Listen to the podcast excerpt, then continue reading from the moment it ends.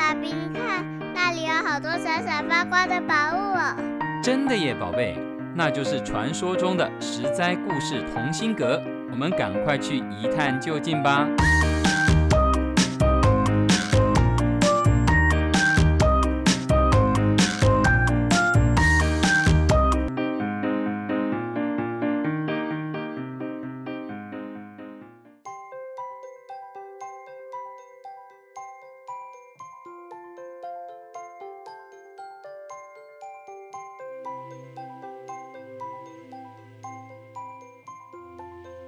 各位亲爱的小朋友，大家好！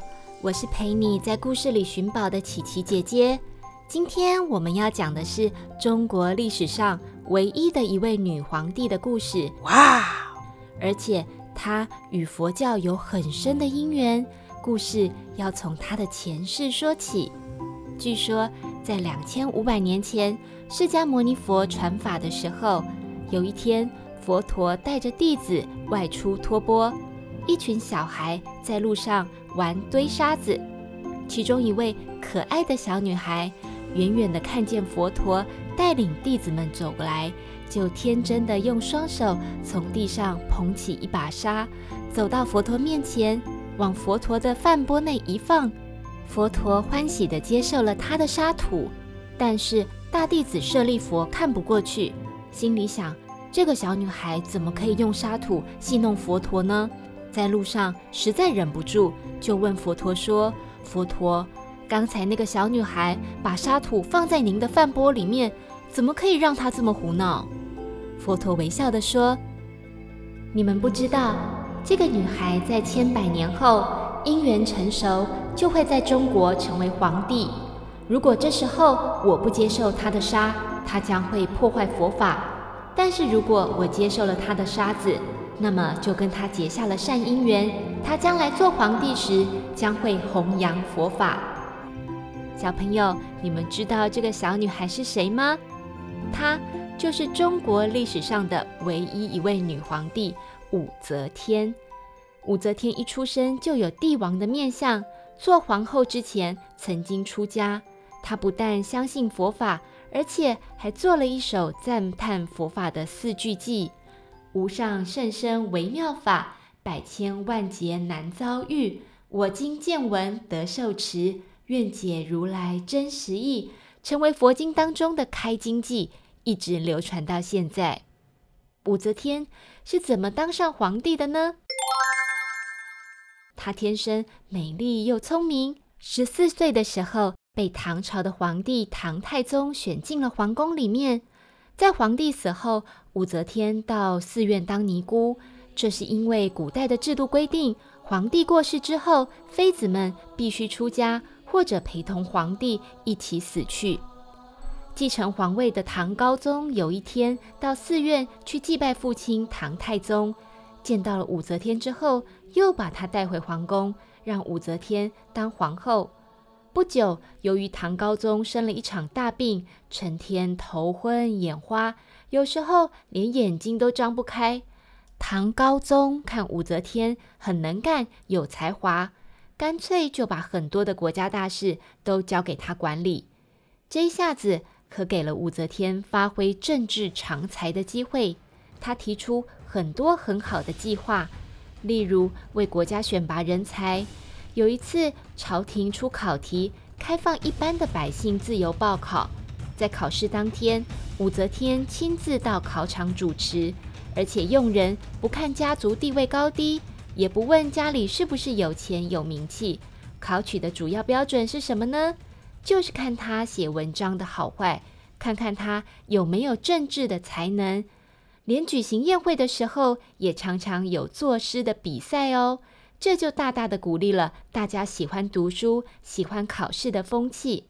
武则天在文字上面也非常的有才华，据说她曾经创造将近二十个文字。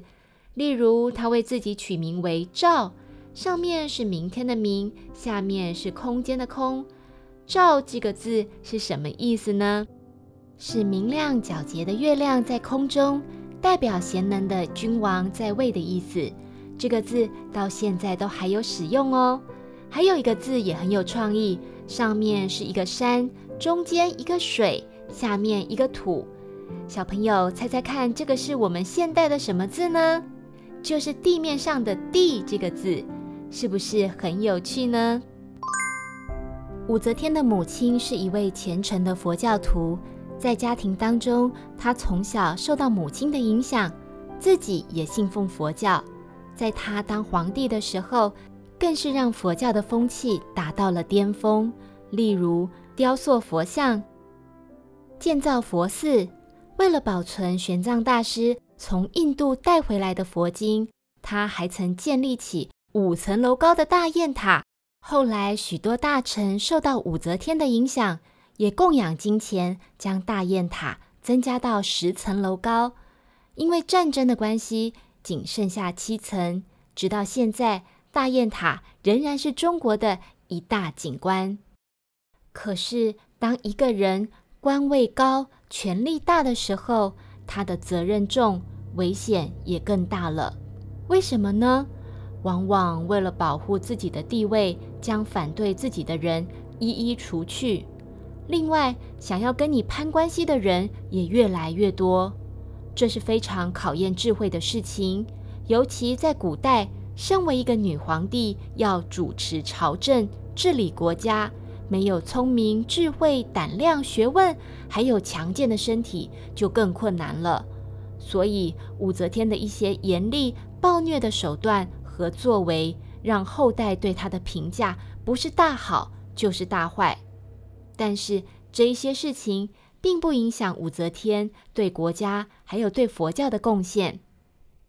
武则天的一生传奇精彩，当皇帝二十一年。八十二岁的时候过世，在他过世之后，并没有像其他皇帝一样在坟墓前立了一块大石碑来称赞自己的功德，他反而立了一块没有任何文字的石碑。为什么他会选择立一块无字碑呢？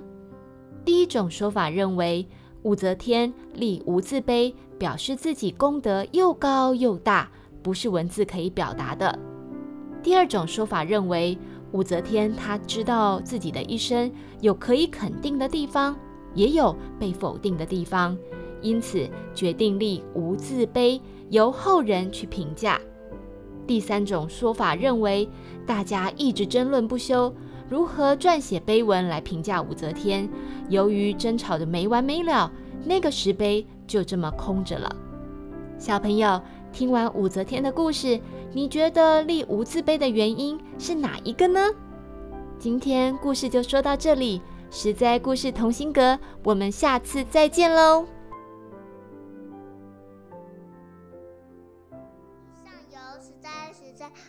教育学院制作播出。